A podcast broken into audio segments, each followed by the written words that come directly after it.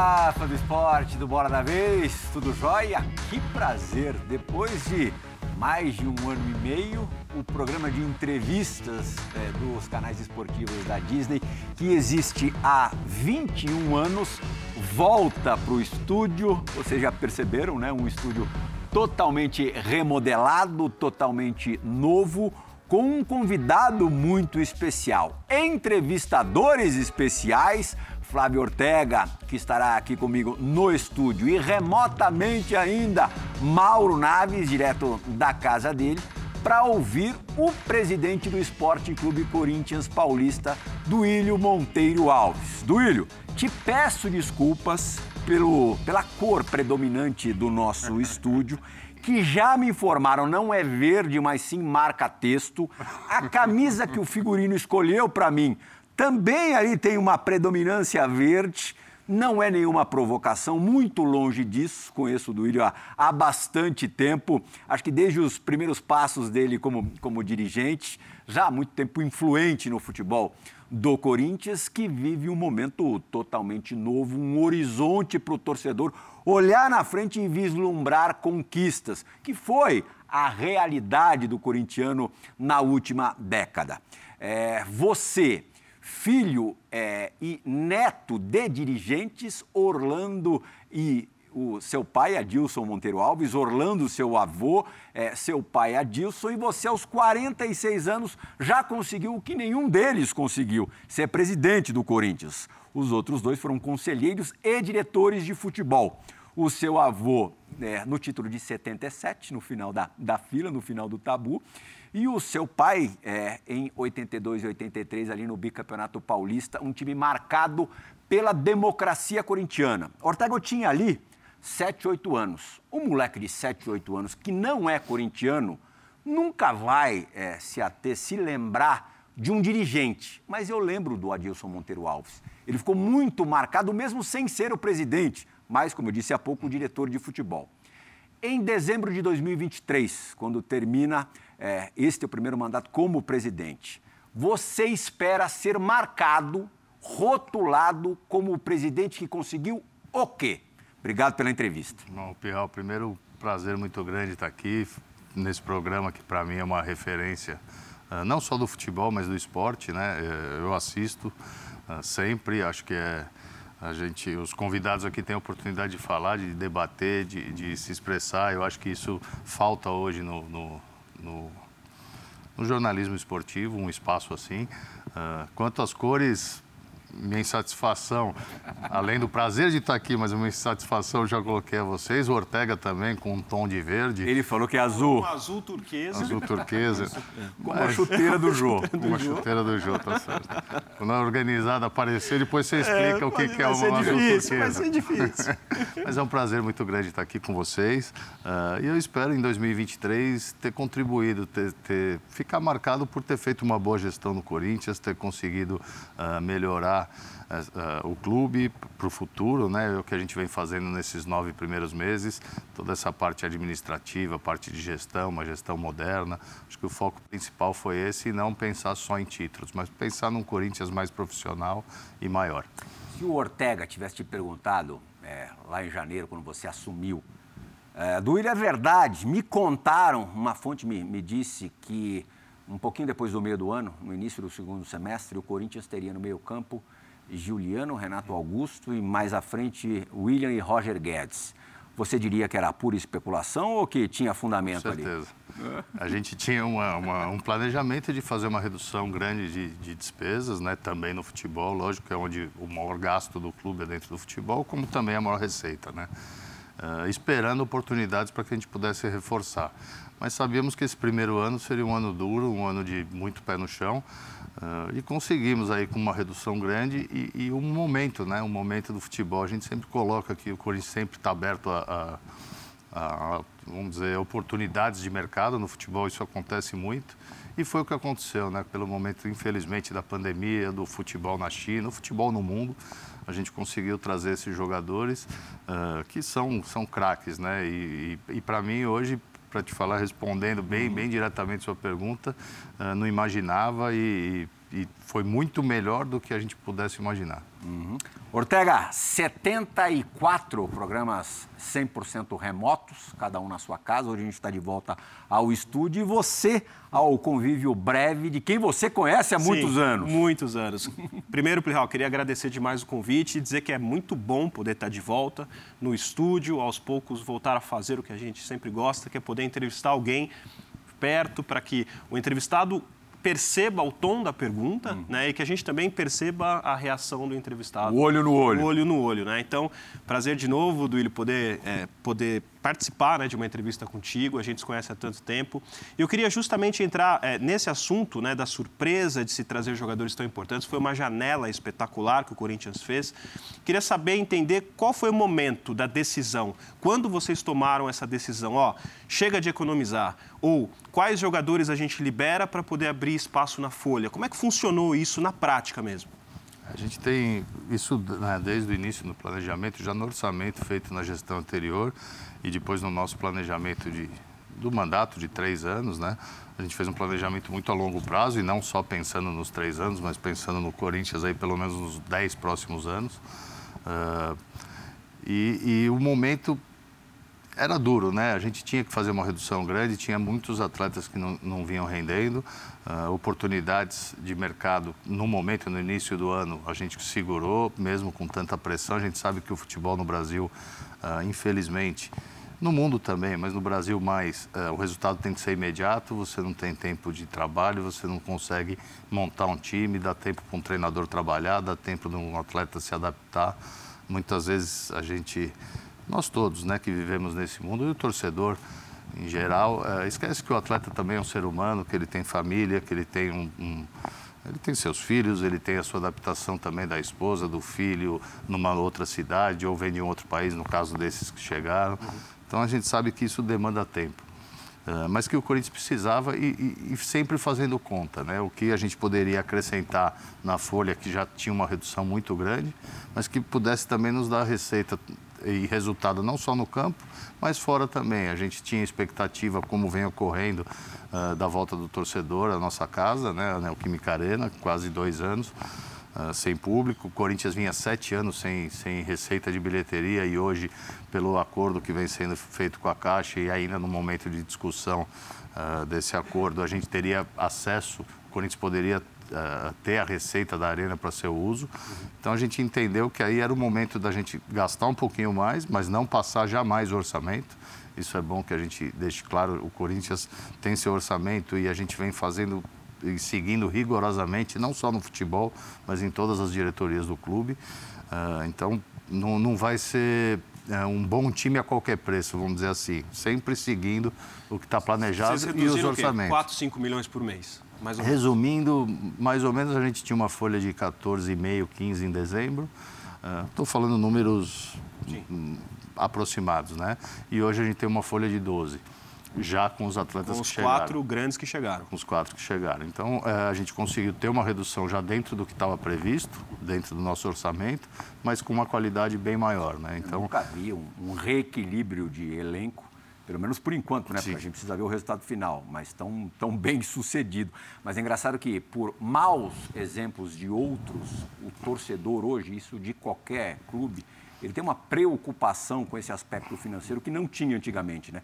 A gente recebe aqui, é, recebeu algumas perguntas é, pelo Twitter, o perfil Ligados no Timão, está dizendo aqui, muitos jogadores foram apenas emprestados e voltarão ano que vem. Qual que é o planejamento para isso? muitos ali tinham salários altos que voltarão a ser bancados pelo Corinthians. Sim, é, alguns a maioria né, foram emprestados, poucos acabaram o contrato, mas você tem os dois lados da, da, da moeda, né, no caso. Uh, você, eu vou dar um exemplo do, do Gustavo Mosquito. Né? O Gustavo, uh, ele, sa, ele veio para o Corinthians, foi muito questionado na época que chegou, uh, por não ser um jogador ainda, era um, é um garoto em formação, saiu com empréstimo, voltou e foi muito importante. É um dos grandes jogadores que a gente tem hoje no elenco, nos ajuda bastante. Então, o empréstimo serviu para que ele amadurecesse, para que ele ganhasse mais rodagem e voltasse para nos ajudar. Uh, então, existe sim essa preocupação, mas existe já um trabalho sendo feito onde esses atletas serão recolocados, os que não forem utilizados no elenco, que o treinador também vem observando todos. A gente faz um acompanhamento semanal de todos os atletas que o Corinthians tem, independente de onde eles estejam. Muitas vezes, infelizmente, agora na pandemia, num, poucas vezes a gente consegue mandar um observador uhum. é, presencialmente, né, num jogo para acompanhar, mas a gente vem acompanhando. E você tem grandes exemplos de, de, por exemplo, o Ederson, que vem fazendo um excelente campeonato no Fortaleza, o Richard, que vem fazendo no Atlético Paranaense, uh, bom, diversos outros jogadores nossos emprestados que você pode também ter receita com ele ou utilizar ele nesse retorno. É o que eu falo, né? A adaptação a um clube uh, de futebol ou qualquer área do, do, do, de um profissional, qualquer emprego, qualquer uh, empresa, uma empresa de televisão, você ser transferido, isso também te, você precisa de um tempo de adaptação. Então, dessa, nessa forma, a gente entende que os jogadores não, não deram resultado, mas um resultado que é cobrado muito imediato, no meu ponto de vista, no futebol brasileiro. Emprestamos e ele, por exemplo, eu dou o exemplo agora do, do Ederson, que vem fazendo um excelente campeonato no Fortaleza, se adaptou. Se voltar, volta com outro status, né? Volta com outro status, ou é uma possibilidade do Corinthians, é um patrimônio do clube de o Corinthians uh, recuperar o investimento e até com, com lucro, já que na primeira passagem ele não se adaptou. Duílio, é, você já viu, né? Temos dois presidentes hoje aqui na bancada, né? Hum? Temos, um, temos. Um já falou um pouquinho, o outro vai falar pela primeira vez agora. Mauro Naves participando do Bora da Vez também. Mauro, por favor. Ô, Prihal, prazer enorme estar com você e o Ortega para entrevistar o presidente do Corinthians. Não vou chamá-lo de senhor, apesar do cargo, por causa da minha idade. E também não vim com nada esverdeado, viu, presidente? Então, pelo menos já quebrei esse protocolo aí para não, não irritá-lo. Presidente, disse aí agora que, assim, planejou, assim que assumiu, planejou os três anos aí de gestão, até os dez futuros, etc. Então me responda o seguinte: qual é o tamanho do buraco financeiro e quantos anos você precisaria ficar na presidência para zerar a conta corintiana, já que você fez o planejamento de 10 anos, provavelmente não pagou tudo nesses 10 anos, né, assim, imagináveis aí. Quantos anos iria precisar? Quando é que o Corinthians zera isso? Prazer Mauro, estar contigo, filho. Prazer, prazer muito grande estar com você. Mauro, obrigado pela, pelas cores.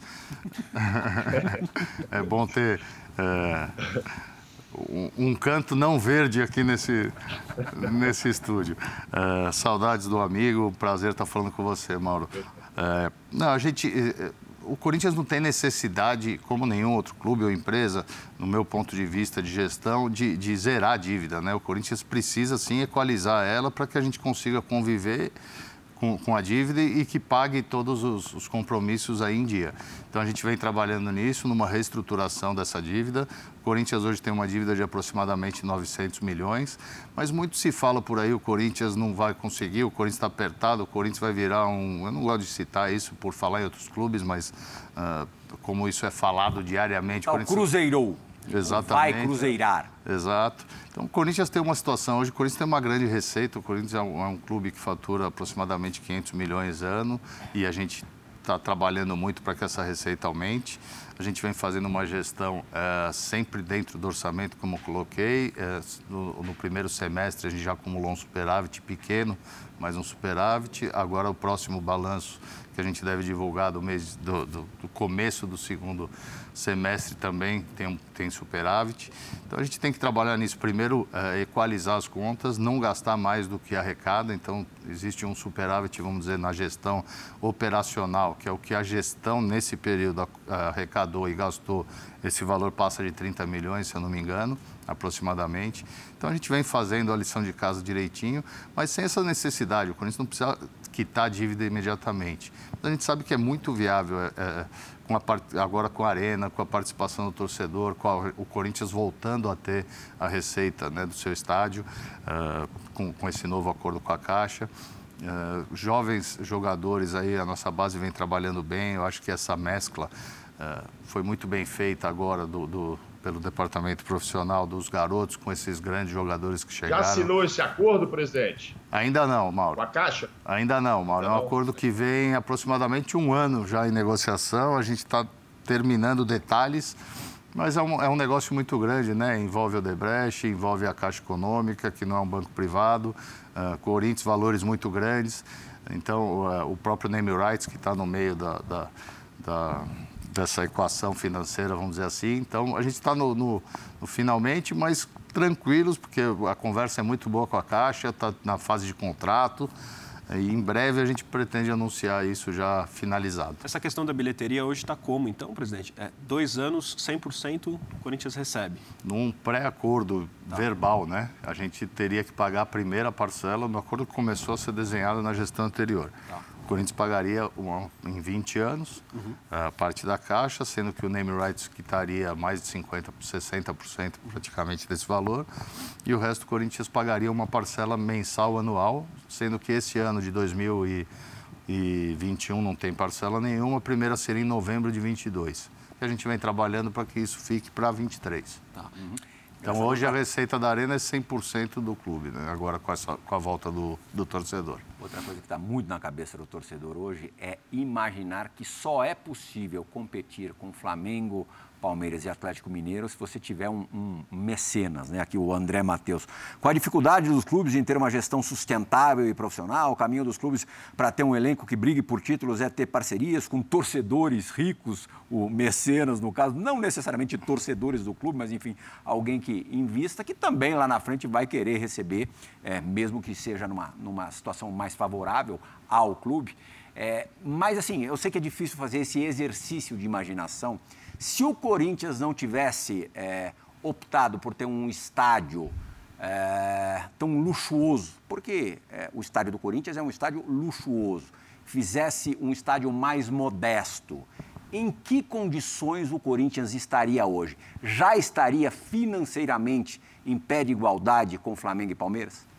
É, eu não, não entendo, acho que não dá, como você colocou, fazer esse exercício quando que a gente imaginaria, por exemplo, uma pandemia, né? Da, da forma que foi, o mundo parou.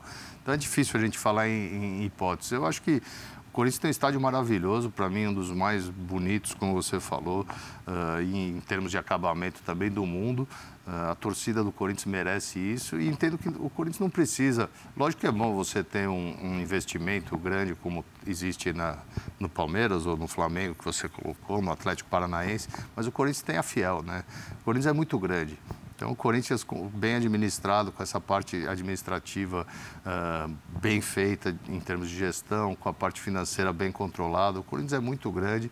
O Corinthians tem, tem muito uh, para melhorar em sua arrecadação, isso a gente vem fazendo em termos de novas receitas. Então, entendo que dá para fazer sim. Está aí, o, o, time do Corinthians hoje, muita pouca gente acredita, uh, muitos que cobravam hoje criticam, o Corinthians agora como que vai pagar essa conta? Como é viável, está aí os números, eu acabei de, de, de falar para vocês. A gente tem uma folha menor do que tinha em 2 milhões e meio, 3 milhões menor do que no início do ano com esses atletas que estão aí. Então é possível sim fazer, independente de você ter um mecenas, vamos dizer assim. O Corinthians tem sua torcida, são mais de 35 milhões de, de, de torcedores que consomem, que vivem o Corinthians, que tem essa paixão pelo clube. Uh, e, a, e a nossa arena vai ser, sem dúvida nenhuma, o centro disso tudo vem, vem agora com novas, muitas novidades para o torcedor, que há quase dois anos não, não podia frequentá-la, mas de novos negócios, de restaurantes, de uh, uh, até hotel, nós estamos em negociação para que tenha um hotel lá dentro, supermercado, lojas. Então, essa parte toda para que a gente tenha um, um, um, estádio funcionando 24 horas por dia, 7 dias por semana e não só apenas nos um dias hotel, de jogos. eu digo, pela localização, é, vocês, claro, fizeram um estudo para isso é, para pelo menos projetar, vocês já fizeram um estudo. É, haveria demanda para tal? Sim, pelo, pelo próprio negócio que, que, que, a Arena gera. Por exemplo, nós temos centros de convenções na Arena que poucos conhecem, né? para atender eventos variados, diversos. E um problema de você receber eventos hoje na Arena é a falta de hotel na região. Uhum. Então, isso, um, um, um, negócio mesmo, ele, ele absorveria toda a... É, e seria extremamente funcional. Exatamente. Nós temos, sem falar da parte de shows, de eventos maiores, que o Corinthians agora vai fazer na sua arena, né? até pelo contrato que tem com a, com a Neoquímica, com a Ipera Pharma, o Corinthians vai ter alguns eventos por ano, usando também gramados, shows. A gente precisa arrecadar. A gente... Será que você vai ter que fazer um campo sintético igual o Allianz Parque? A gente está brigando contra isso, mas é, é uma coisa que precisa ser estudada no futuro. A gente vai iniciar cumprindo algumas datas, né, alguns, alguns eventos, shows, mas um, um estádio daquele, uma região daquela, com milhões de pessoas, acho que merece também ter a parte de entretenimento, ter os shows. E isso para o Corinthians serão também receitas, né, novas receitas, e que vai ajudar bastante no, no pagamento do próprio estádio. Presidente, é, eu queria que o senhor falasse um pouquinho sobre a, a, o percentual dos reforços, algo que não foi tocado ainda pela diretoria desde que eles chegaram. É, é possível expor isso hoje aqui para o torcedor? Sim. É, quantos por cento o Corinthians tem do Roger Guedes, do William, do Renato Augusto e do, do Juliano? Vamos lá. É, isso eu coloquei, inclusive, na entrevista, na apresentação do Roger Guedes, até porque Uh, Existem formas de você trazer jogadores, né? Você pode comprar os direitos de um outro clube, no caso esses atletas estavam livres, mas não livres é porque eles abriram mão de um dinheiro que tinham para receber. Então, normalmente no futebol, quando o atleta está livre, você paga uma luvas ou, ou, você tem algum prêmio, vamos dizer, um, de assinatura, né? Como, como é falado, uh, e você teria os direitos do atleta. A gente conseguiu para poder fazer esses negócios, né, na, na situação que, que, o futebol está, a pandemia e, enfim, o Corinthians, uh, com algumas composições. Então, no caso do William, do, da, do, do, Juliano, do Renato Augusto, se não me engano, 100% é do Corinthians. Dos direitos econômicos? Dos direitos econômicos e o federativo. Também. Uh, no caso do Roger Guedes, que é um atleta mais jovem, com potencial de venda, um atleta que tinha propostas aí de diversos clubes do mundo, uh, com valores bem, bem altos por ser um jogador no início ainda aí de carreira, né? Tem muito ainda para evoluir. O Corinthians fez uma, uma composição com ele, pagando uma parte desses direitos e o Corinthians tem 40% dos seus direitos. Uh, então, entendo como bom negócio, o Corinthians tem, tem o, atleta para usar aí por 4, 5 anos, uh, se não tiver nenhum tipo de venda. E, e, tem também em contrato, mas isso tem confidencialidade, que o Corinthians paga uma parte se o atleta for vendido, um, uma parte desses direitos. Então, uh, para o Corinthians foi um excelente negócio. O atleta quis jogar no Corinthians também, a gente deixa claro. Lógico que é muito bem remunerado, todos eles, mas todos fizeram um esforço e tiveram vontade de jogar no Corinthians, senão não seria possível que eles estivessem aqui agora por ter mercado aí em outros lugares. 40% e o Corinthians está pagando uma parte. Aí, se ele é vendido, o Corinthians paga mais Desses um valor? 40%, o Corinthians está pagando uma parte e a outra só se ele for vendido. Tá. Do, do mesmo percentual. Isso mensalmente, como se fossem luvas? Sim, tá. como se fosse luvas. Então, você tem Presidente. uma composição entre salário e direitos econômicos. Por ter uma provável venda futura, o que a gente imagina também como investimento do clube. Presidente, eu gosto muito de números. Você falou aí 500 milhões de arrecadação anual, mais ou menos, perspectivas desse número crescer, né? Agora com volta do torcedor, etc e tal, e falou numa folha aí de 12, 13 milhões. Ou seja, o Corinthians, se, caso se classifique para Libertadores, até onde dá para chegar nessa folha sem tornar as finanças inviáveis. Até onde daria para reforçar ainda mais o time, na medida que vai arrecadar mais de 500 milhões por ano no ano que vem, se tudo der certo aí, acordo com a Caixa, etc. Dá para subir essa folha? Dá para trazer mais três ou quatro no nível que trouxe agora esses quatro? Essa folha, 20 milhões, o Corinthians aguenta, o futebol brasileiro aguenta pagar?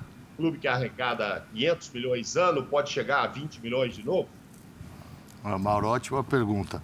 Uh, a gente não pretende, dá, dá para aumentar alguma coisa, o Corinthians pretende ficar nessa faixa ou aumentar muito pouca coisa. Uh, o nosso planejamento é em cima disso, o nosso orçamento. A ideia é que a gente tire mais atletas uh, que, que não estejam sendo utilizados ou emprestados para que a gente baixe ainda mais a folha e, e, possa trazer aí mais um, dois, até três reforços. A gente entende hoje dentro do futebol que a necessidade acho que de um, dois atletas para você ter mais opções de jogo. Mas não que o Corinthians precise agora de grandes contratações e, e de muitos jogadores. Mas dá sim, dá para aumentar um pouco. O Corinthians, a gente trabalha hoje, é um número interessante, dentro do, do fair, play do futebol, vamos dizer assim, o Profut fala em 80%, você não comprometer mais de 80% com o futebol do arrecadado. O Corinthians hoje trabalha abaixo dos 70%. Então a gente tem feito o que seria, vamos dizer, um fair play da Europa, da UEFA. A gente tem trabalhado sempre dentro do orçamento com uma margem maior do que seria o ideal. Uh, no nosso ponto de vista. Que é proporcional. Você vai para a Libertadores, você vai aumentar seu faturamento e 70% vai acabar sendo um valor maior Você também. tem um valor maior, sem dúvida nenhuma, mas a gente não pode esquecer do que a gente tem para trás. Né? Então, quanto mais a gente conseguir é, melhorar o time e também ter uma receita que sobre um dinheiro em caixa para que a gente possa ir abatendo a dívida também é muito importante. Essas poucas contratações para 22 é, seriam com este perfil dos quatro, jogador que chega para é, ou jogar ou está pronto para jogar a qualquer momento? Essa, essa é, é a ideia, Pirral. É uhum. difícil no futebol a gente falar que, que, depois aparece uma oportunidade ou um jogador que uhum. seja interessante fazer uma aposta, mas essa é a nossa cabeça hoje. A gente entende que a base fez um bom trabalho aí nos últimos anos. A gente tem garotos hoje, uh, jogadores como o Gabriel Pereira, como o Watson, como o João Vitor, o Raul, o Piton. Quer dizer, tem muitos jogadores, Xavier, Rony. Então, vou até ser injusto aqui, acabar esquecendo, mas eu vou lembrando e falando. Não, depois a gente vai falar mais sobre base, mas é, é, é engraçado que assim, é um, é um tipo de contratação diferente, por exemplo, das que foram feitas para o time que ganhou em 2012 Libertadores e Mundial, né? 100%. Que eram jogadores com um pouco mais de, de, idade, não eram exatamente garotos, que ainda não tinham estourado, mas com, com grande potencial, que esse potencial foi desenvolvido no clube, né? Tem, a gente tem vários exemplos. Né? Totalmente diferente a é. forma de trabalhar. Eu fiz parte, tanto naquela época como, como diretor adjunto do Roberto, e, e hoje no, como presidente e há um ano atrás como Andrés, como diretor de futebol. Então muitos falam, pô, mas você era diretor de futebol e contratou um monte de jogador, agora você está... É, é o que eu coloquei há pouco, a gente muitas vezes você não acerta na contratação. Ou não significa que não acertou, mas demanda de um pouco mais de tempo para que o jogador se adapte, como eu falei há pouco. Então, citei o exemplo do Mosquito, cito o exemplo do Ederson, do Richard e alguns outros. Uh, o, Gustavo, o Gustavo, né, o Gustavo Sim. foi um, um, exemplo assim, que saiu, foi para Fortaleza, foi bem, voltou e foi vendido, dando um retorno para o Corinthians financeiro. Uh, então, o perfil, sim, é esse, de atletas que cheguem para jogar e que elevem o nível do time e que com isso você vai potencializar os garotos e você vai ter aí futuras vendas com, com todo o time subindo junto. O Paulinho da Toda Pinta que vai jogar no Corinthians, né? É, um, é uma vontade minha. Já não é de hoje, é meu amigo pessoal, é um cara que eu convivi muito lá atrás, né, na, desde 2009, 10, é, 2011 nos, e depois 12 nos títulos. Uh, então tive com ele o período todo que ele teve no Corinthians, saí em 2013. E é um jogador que eu gosto muito, a qualidade O que, que impediria a, a, vinda dele? Porque é, ele sim. também eh, demonstra vontade de voltar. Sim, mas depende muito, né? É a vida dele, a família dele, a parte pessoal, a parte financeira. Então hoje eh, eu tinha muita convicção que ele estaria já hoje no Corinthians. Acho que ele se arrependeu. Não sei se... se... Porque ele foi o primeiro nome. Esses que chegaram não estavam. E ele preferiu não vir. É... Depois que o time melhorou. É difícil a gente. Vocês não chegaram a conversar sobre isso? Pós-volta, é. sobre arrependimento, não. Eu acho que eh, ele fez o que ele entendeu melhor para ele no momento e teve todo o meu apoio também, porque a gente se fala, ele é meu amigo pessoal. Uhum. Quando tomou a decisão também, eu acho que eh, ele é um profissional, ele tem a família dele, ele tem as ideias e as vontades dele. Então, eu acho que faz parte, né, a gente acertar decisões ou não na vida e e acho que isso que foi um erro por parte dele. Não conversei, mas está claro, né? Ele ficou lá muito pouco tempo e retornou ao Brasil. Uh, mas é um jogador que tem a cara do Corinthians e que se o Corinthians puder contar com ele, vai ser muito bom. Sem criar expectativa no nosso torcedor, né? A gente, tem, a gente vai atrás, a gente tenta. Uh, muitas vezes saem nomes aí de grandes jogadores. Muitas vezes o Corinthians foi atrás e tentou. Não tem problema de tentar, né? Acho que a nossa obrigação é querer ter o melhor dentro do nosso time pelo tamanho que o Corinthians é. E no caso dele, nós queremos sim contar com ele, mas ainda a inscrição agora é só para o campeonato do ano que vem, a janela está fechada. Então o William, é um de... o William parecia um, um, devaneio muito maior, né? Quando começaram sim. a pipocar as notícias, não, o cara não, o cara não vai voltar para o Brasil agora. Ele ainda tem três, quatro anos de Europa em, em nível alto e está aí, é, aconteceu. A gente tem algumas perguntas gravadas. A primeira é do homem do almanaque do Timão, historiador aí máximo do, do Esporte Clube Corinthians Paulista, nosso comentarista Celso Zelt vai fazer uma pergunta para o Duílio Monteiro Alves. Presidente Duílio, é um prazer estar fazendo essa pergunta ao senhor. E a minha pergunta é bem simples e direta. O que será feito na sua administração para que nunca mais o nome do Corinthians seja envolvido com questões menores penhoras, questões financeiras relativas ao tal fluxo de caixa, que parece nunca contemplar coisas como os salários da categoria de base, as tão famosas marmitas, essas penhoras que aparecem de vez em quando e só denigrem o nome do clube por valores relativamente baixos, pequenos em relação aos valores que o futebol movimenta, não é? Então eu queria saber o que a sua administração pretende fazer daqui para frente para evitar esse tipo de constrangimento público em relação ao nome do Esporte Clube Corinthians Paulista. Muito obrigado, presidente. Um abraço. Oi, Celso. Prazer estar falando com você, um dos caras que mais conhece o Corinthians. Uh, Existe, como eu coloquei, né? O Corinthians passou por, por algumas dificuldades, mas é bom a gente pontuar algumas coisas. Essa história da marmita é muito mais um, sei lá, da onde veio isso, sabe? São coisas que, que muitas vezes se coloca uh, por alguns jornalistas, hoje com as redes sociais. Uh, denegrir a imagem do Corinthians, muitas vezes isso dá clique. Uh, falar mal do Corinthians vende. Uh, lógico que o Corinthians tem seus problemas, tem seus erros, tem seus acertos, mas muitas vezes isso é muito exagerado pelo tamanho que é o Corinthians e a repercussão que isso dá. Então, uh, a gente vem trabalhando justamente para que isso não aconteça. Eu acho que não é vergonha, tirando esses fatos específicos, né, que, que de marmita, não, não, me recordo agora o outro que ele citou. Teve aquela história da penhora da taça do, do penhora Mundial. Da taça, esse tipo de coisa que, que são ações feitas justamente para ter esse impacto, para ter essa visibilidade. Uh, mas não é vergonha nenhuma um clube ou uma pessoa ou uma empresa passar por dificuldades, ter uma dívida. Uh, acho que eu já passei muitas vezes na minha vida pessoal e nas minhas empresas, como acho que todos nós aqui já tivemos dificuldades financeiras.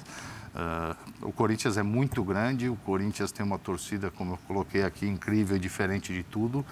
O Corinthians não tem, não tem limite onde ele pode chegar, ele tem que ser uh, bem administrado. É, então, isso a gente vem fazendo com muita seriedade, mudando toda essa parte de gestão e toda a parte de administração financeira, mas isso a, gente sempre está sujeito a, a, passar. Né? O Corinthians tem 110 anos de história, 111 anos de história, a gente recebe ações aí de 20 anos atrás que mal sabíamos que elas existiam, né? de ex-funcionários ou jogadores que passaram, ou, empresas que foram contratadas aí no passado mais de 20 anos atrás, 25 anos. Então, muitas vezes a gente é surpreendido por isso e, e acaba realmente é, não sendo nada bom para a imagem do clube. Mas isso é muito potencializado pelo tamanho que o Corinthians é e pelo que, é, o, que, o que isso gera de notícia e de repercussão. Só para não perder o gancho, rapidinho, da pergunta do Celso. O que mais o Corinthians apanhou imagino, nesse período. Categoria de base, né? Foi não pagar ajuda de custo para os meninos da base. E aí, eu, queria entender um pouco do William, assim, é, o porquê que isso aconteceu, por que, que demorou isso a ser regularizado, porque foi exatamente no momento em que estava trazendo essa turma boa aí da janela, né? Esses quatro grandes reforços. Então, era um contraste, né? No momento em que você trazia caras com salário alto, caras de um primeiro escalão, você deixava de pagar uma ajuda de custo para meninos da categoria de base. A torcida foi a loucura e o Corinthians apanhou demais. Sim. Por que, que isso aconteceu? Então, vamos lá. É, eu coloco isso mais ou menos como, como a história da marmita, do, o tamanho do barulho que foi feito em cima disso. É bom deixar claro, lógico, você, você tem compromisso, você tem que cumprir, não pode, ser, não pode atrasar. Uh, mas para a gente separar um pouco as coisas, uh, os salários de toda a categoria de base, base estavam em dia, sempre estiveram. Uh, o que foi atrasado, que na verdade não não foi atraso, ficou congelado um tempo, enquanto as, a ajuda de custo, quando as categorias não estavam, uh, uh, vamos dizer, em funcionamento. Os atletas não estavam treinando por conta da pandemia, uh, não existia os treinos, os deslocamentos, a alimentação, então isso que foi, não foi pago nesse período. Deveria ter sido, na minha opinião, sim. A gente correu atrás para colocar em dia. Eram números e, e valores que ficaram do, do, ano anterior por questões da, da própria pandemia e por, pelo fato dos atletas não estarem. Uh, você não tem ajuda de custo, já que você não está indo para o seu trabalho. Uh, então, assim, acho que poderíamos ter pago, mas foi isso. Não é que ficou devendo, não cumpriu, tem contrato, deixou o menino na mão. Não. Então, tem uma explicação que, e mesmo assim está tudo quitado, está tudo em dia, mas é essa é a diferença. Né? Os salários estavam em dia e ajuda de custo, que é o deslocamento, transporte, alimentação, como não estavam indo treinar, não, não estava sendo pago. Então tem uma explicação para isso, não é que se vamos lá, vamos contratar um monte de atleta e vamos largar os meninos de lado. Mesmo porque o futuro do Corinthians está lá. E é um dos lugares que a gente mais tem olhado, mais investido, uh, com muito carinho, porque a gente sabe que futebol hoje em dia uh, e os clubes hoje dependem muito de, de venda de atletas e está aí o exemplo, né? Dentro do nosso time hoje, a quantidade de jogadores vindos da nossa categoria de base que, que fazem parte do elenco principal. Mauro Naves.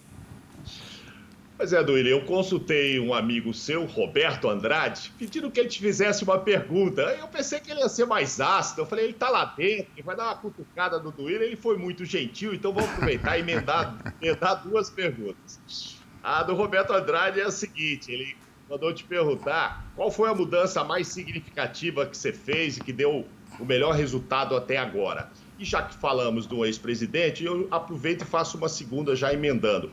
Qual é o papel, se é que há um papel hoje, é, do André Sanches na sua gestão? Ele é o conselheiro para assuntos aleatórios, ou você não conversa com ele sobre nada mais do Corinthians? Ele realmente está afastado? Como é que está essa relação dele, que foi uma figura tão forte né, no Corinthians nesses últimos anos? Primeiro, então, a do Roberto Andrade, o que, que você já mudou e que já funcionou e que deu certo, e a figura do André Sanches na sua gestão?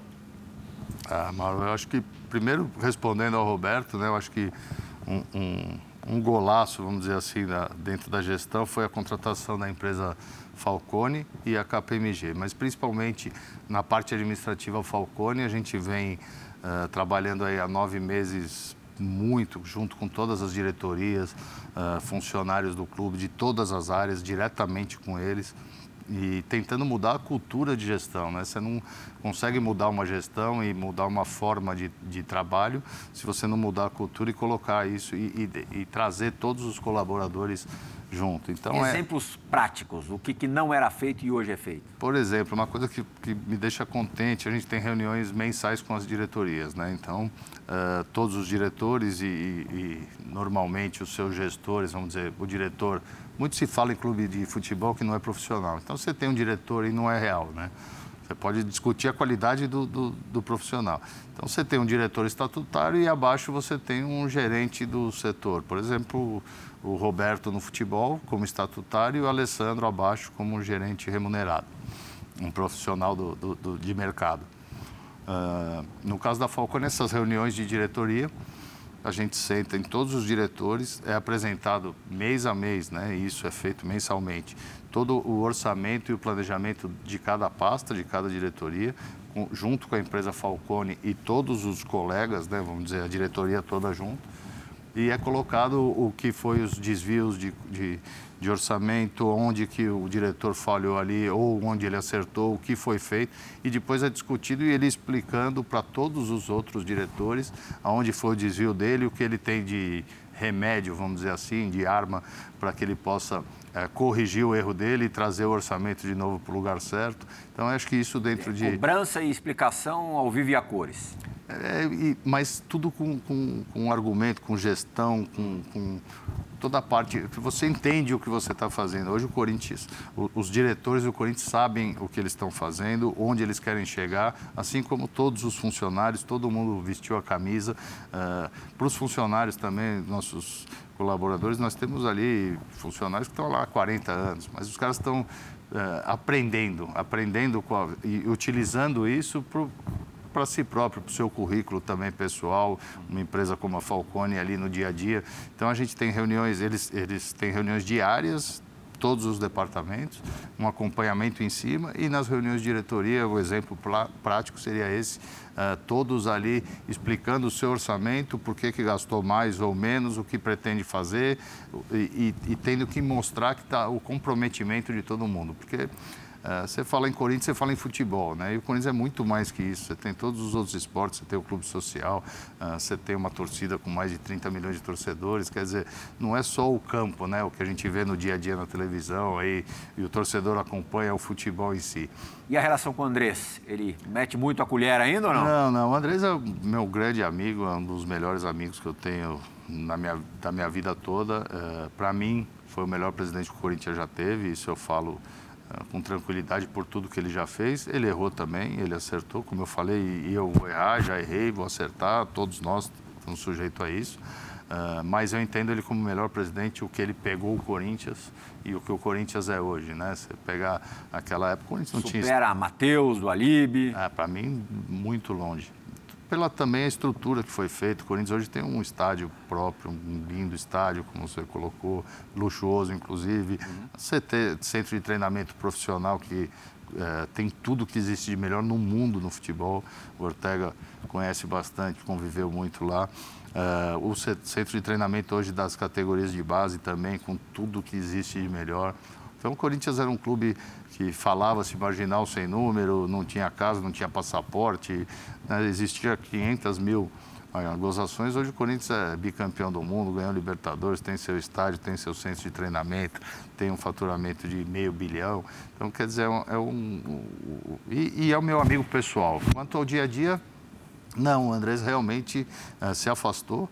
Eu falo pouco com ele de, de Corinthians, até na vida, porque pelo cargo eu acabo não tendo tempo mais para nada na vida, então para os amigos, para a família é difícil a gente. Te deu algum conselho recente que você que te chamou a atenção, que te despertou? Ó, vou levar isso muito à risca? Não, Pirral, não, ultimamente não. De verdade, a gente tem se falado muito pouco em relação ao Corinthians. Até uma surpresa para mim dele conseguir uh, ficar longe, porque é paixão, né? É uma vida o Andrés tem também dentro do Corinthians. Assim como eu, ele está lá desde de moleque. Então, é, mas não, não tem mais o dia a dia, não. A gente está tá um pouco afastado por isso, pelo, pelos compromissos, mas é um amigo, falo e gosto e, e vai estar tá sempre por perto. Com certeza, se um dia o Corinthians precisar, ou eu particularmente, eu não tenho dúvida que ele vai estar tá pronto para ajudar. Vai chamar o primeiro break agora, primeiro e único intervalo. É, mas você acabou de dizer, né? Nasceu, cresceu no Corinthians, filho de diretor. Nunca quis jogar bola, não? Não, Pirrão, não. Eu já desde pequeno já vi que o meu lado era é. fora do campo. Eu, a gente tem alguns amigos em comum, é, eles realmente me disseram que não levava jeito. Não, não, não, não é, levava muito jeito. Nem arrisquei. Eu ia uniformizadinho, tal, camisa pra dentro do calção. Isso, entrava em campo, chutava laranja no vestiário do Pacaembu, ficava jogando, mas não... não Bola da vez com Duílio Monteiro Alves, presidente do Corinthians. Volta já.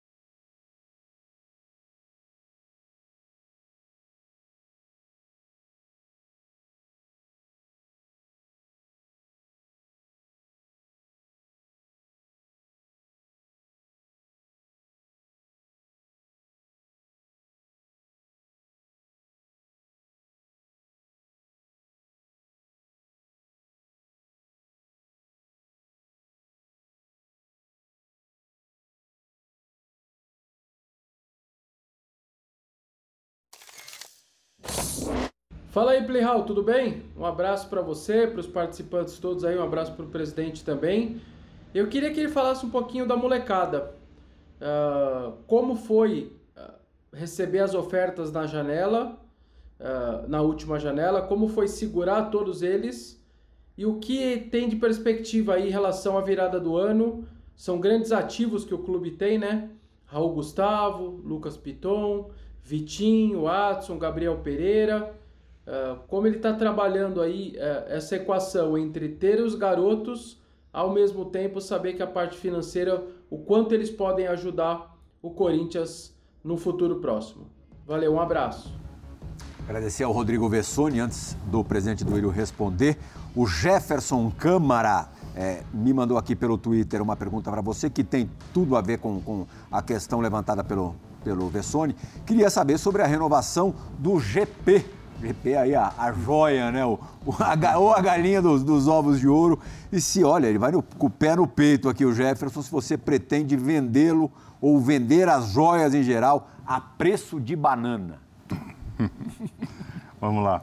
Uh, já emendando né, na, na, na, pergunta do Rodrigo Vessoni, uh, a gente, esse ano, o Corinthians teve bastante procura, vamos dizer assim, para os seus jovens, né? O Raul Gustavo, o zagueiro, foi um jogador que... Bateu na trave, né, de ir embora. Bateu na trave, mas não vendemos. Muitos falam hoje que só não foi porque ele não quis ir. Não é verdade.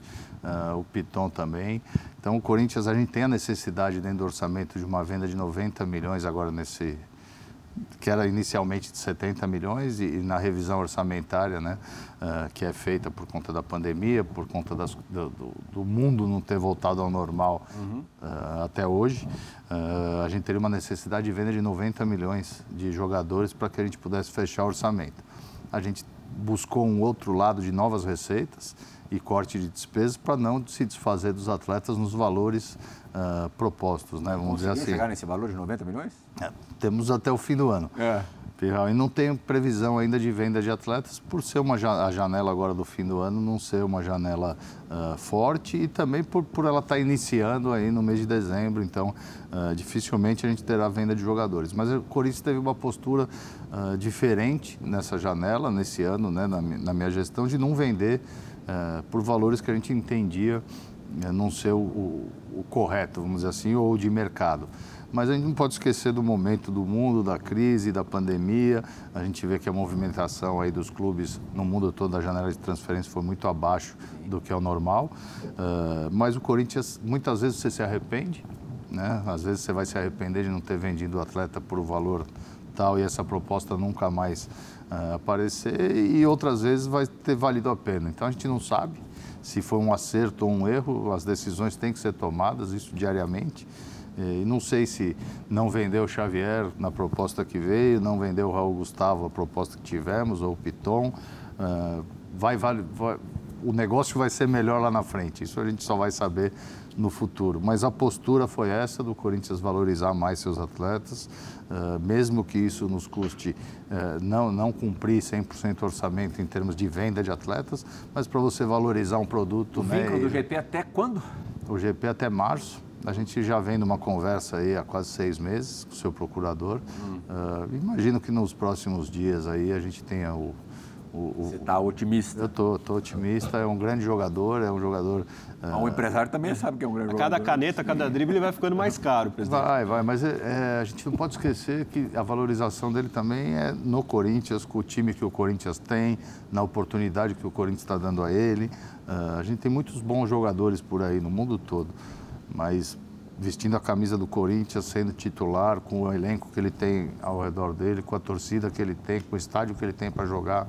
Então tem o valor do Corinthians em todo esse processo. E o empresário sabe disso, o atleta também, eles dão valor a isso e a gente está tranquilo em relação a isso. A gente teve é, ontem, é, como primeira exibição no Resenha, o João Vitor, zagueiro, também jovem, 23 anos, não tanto quanto o, o GP, é, mas muito jovem. E claro que a chegada desses é, jogadores consagrados é, não só tornaram o, o time melhor, efetivamente melhor, isso já está sendo visto, como também mudam os planos de voo, os planos de carreira desses jogadores mais jovens, que agora sabem que estão num time que é capaz de vencer campeonatos e que é interessante continuar, portanto, nesse time. Ortega. Bom, presidente, é, queria entrar num assunto um pouco mais delicado. Todo mundo é, que cobre o dia a dia, diretoria, jornalistas, todos entenderam que naquele momento da apresentação do João Pedro, é, aconteceu algo que não foi legal. Ele foi perguntado na entrevista, e todos concordamos que ele não deveria responder sobre,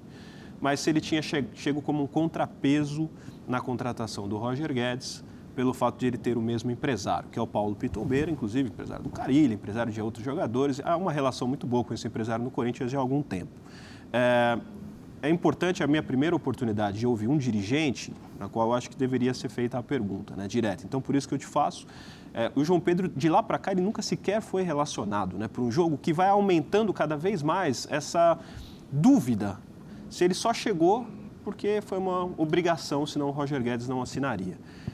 Isso aconteceu, isso não aconteceu, as negociações tiveram alguma relação, por que, que ele veio e se ele veio de contrapeso, presidente? Vamos lá. Bom, como você colocou, acho que o jornalista que fez essa, essa pergunta ao menino eh, foi muito infeliz, principalmente pelo momento. O, João estava chegando num clube como o Corinthians, é um garoto, tem um sonho na vida, tem uma carreira pela frente. Estava uh, sendo apresentado num dos maiores clubes do mundo, no Corinthians, e ser perguntado, acho que foi uma falta uh, de respeito em primeiro lugar e sei lá, acho que, que não foi, não foi bacana para o pro profissional e para a pessoa que estava ali escutar isso. Eu, lógico, tenho, tenho tudo para responder. Não existe absolutamente nada a ver uma situação com a outra. É um jogador jovem, é um jogador que foi contratado pelo Porto, é, um, é uma posição que o Corinthians uh, precisa. Uh, não tinha muitas opções. Temos o Fagner, tem o, o Matheus Alexandre, que agora foi emprestado. o fato do João Vitor é uma adaptação dele não estar tá indo para jogos é uma adaptação tanto a parte física também, por não estar jogando há um bom tempo. Uh, é importante que se diga que para o Corinthians o custo é praticamente zero, o Porto arca inclusive com seus salários, o Corinthians paga uma parte uh, muito pequena, mais de, de, ajuda de custo, vamos dizer assim. Uh, lógico que no futebol os valores são muito altos, a gente fala ajuda de custo, pode parecer, mas pro futebol seria um valor praticamente irrisório. Uh, mas é um jogador que a gente acredita no potencial, que ele pode nos ajudar. O ano que vem, como eu coloquei, a gente tem muitas competições aí, a gente espera estar na Libertadores, já na fase de grupos. Então você tem um paulista, um brasileiro, Copa do Brasil, Libertadores, e não vamos esquecer que a gente tem uma Copa do Mundo em novembro, né? Então a gente tem que pensar nisso já, pensar na frente.